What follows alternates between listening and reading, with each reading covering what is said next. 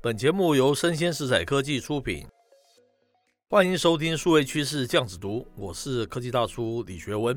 今天啊，科技大叔下了一个标题啊，叫做“幽灵刹车”哦，会让 Musk 发展自驾最终成为一场梦魇吗？它的次标叫做 “Tesla 未来发展最吊诡的地方”。那今天的题目其实是周二题目的一个延伸呐、啊。那我们重提几个重点哈。第一个是 Musk，他因为意识到传统车厂都要大举的进入电动车，自己未来的优势可能不在了，所以啊，他学那个苹果嘛，哈，利用 App Store 大赚这个服务财了。在自驾车上面，他经营自己的 Tesla App，这才是他未来股价能够维持高本梦比的一个法门嘛。第二个重点，我们说，当 Musk 经营 Tesla App，才算是正式进入这个数位经济的战场。第三个，我们提到车联网的 Tesla App 会被高度使用的一个前提哦，是要有良好的一个自驾系统嘛，哈，因为你手空出来，你才可以操作这个 App 嘛。所以它今年的重心，我们觉得哦，会更放在这个发展自驾领域了。但是哦，自驾领域现在出了什么问题呢？那我们今天选了一篇文章，是来自于这个网络媒体，叫做《智能车参考》，它的这个标题叫做 Musk。取消雷达的后果是幽灵刹车激增，车主投诉哦猛涨近三十倍哦。那美国监管正式的介入。他文章是这样介绍的：什么叫做幽灵刹车呢？英文叫做 Phantom Braking 嘛，哈，就是你开着你的自驾车，你滑着你的手机处理事情，那车子突然哈一个急刹，停在高速公路的中央，那还蛮危险的哈。但是你前面啊，却是一辆车都没有了，可能只是飘过一个塑胶袋啊，一个乐色啊，也可能是你车旁的一辆车的一个阴影。这就是 Tesla 一直存在的这个幽灵刹车的问题了。我们知道，这个去年十一月啊，Tesla 在北美啊召回一万一千多辆的这个 FSD 的车辆哦。所谓这个 FSD 啊，就是 Full Self Driving 全自动驾驶。为什么要召回一万一千多辆呢？原因是这个 FSD 哦存在一个 bug，它会错误的启动这个所谓的 AEB 啊，叫自动紧急刹车系统，它英文叫做 Autonomous Emergency Braking System，它结果就会导致这个幽灵刹车的运作。那昨天有提到，目前的自动驾驶主流市场中哦，存在两种系统哦。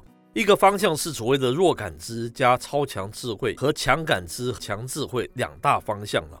那 Tesla 啊，他们采用的是弱感知加超强智慧，白话的意思啊，就是依赖这个摄影镜头啊跟深度学习的技术，而不是依赖这个镭射雷达了。然而啊，所谓这个超强智慧啊，它是需要足够强大的终端跟演算法来提供资源嘛，哈。请注意哦，刚刚我们有提到嘛，这个 Tesla 在十一月。他在北美召回一万一千多辆的这个 Model 3跟 Model Y，哈，它都是已经取消了所谓这个雷射雷达的系统，只有这个摄影镜头的这样子的版本嘛。那这次的召回哦，却是越修越糟了哈。那幽灵刹车问题现在更严重了。过去三个月哦，与更之前的二十二个月相比哦，车主哦月平均投诉量它高涨哦近三十倍了哈。那如果现在我们在 YouTube 随便一搜这个 Phantom Braking，所以幽灵刹车哦，结果基本上都是这个三个月内哦，Tesla 车主们的一些抱怨呐、可以这样假定了哈，放弃镭射雷达的系统，改采用弱感知加超强智慧的摄影镜头与深度学习的系统，看起来啊，目前是这个 Musk 自驾发生幽灵刹车的一个主因嘛，对不对？我们可以这样假设了。那听友们也许听到这边也觉得很好奇。那为什么 Musk 不采用雷射雷达的方案呢？一定要坚持自己的摄影镜头的系统呢？好，根据这篇专文，他有提到嘛，早期的这个自驾系统研发都离不开这个雷射雷达了哈，包括这个 Musk、Tesla 都一样。那相比这个演算法，它对这个图像数据的错误啊，雷射雷达较能够保证数据层面的一个真实性啊。但是啊，Musk 最嘲笑说啊，车辆上的这个雷达方案是极其愚蠢的哈。任何使用镭射雷达方案的人或者是企业，最终啊都会失败嘛哈。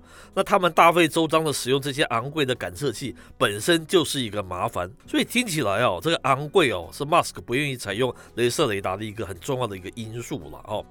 几年前啊，镭射雷达成本它是居高不下嘛，它这个所谓的一个六十四线的镭射雷达哈，成本就要几十万哦。如果用在一般的家用车上，显然是超出这个大众消费品的范围嘛。那至于为什么马斯克他怕贵呢？哈，因为贵哦，你就车卖不出一个量嘛，量就小嘛，哈。那量不多，资料收集的效率就低。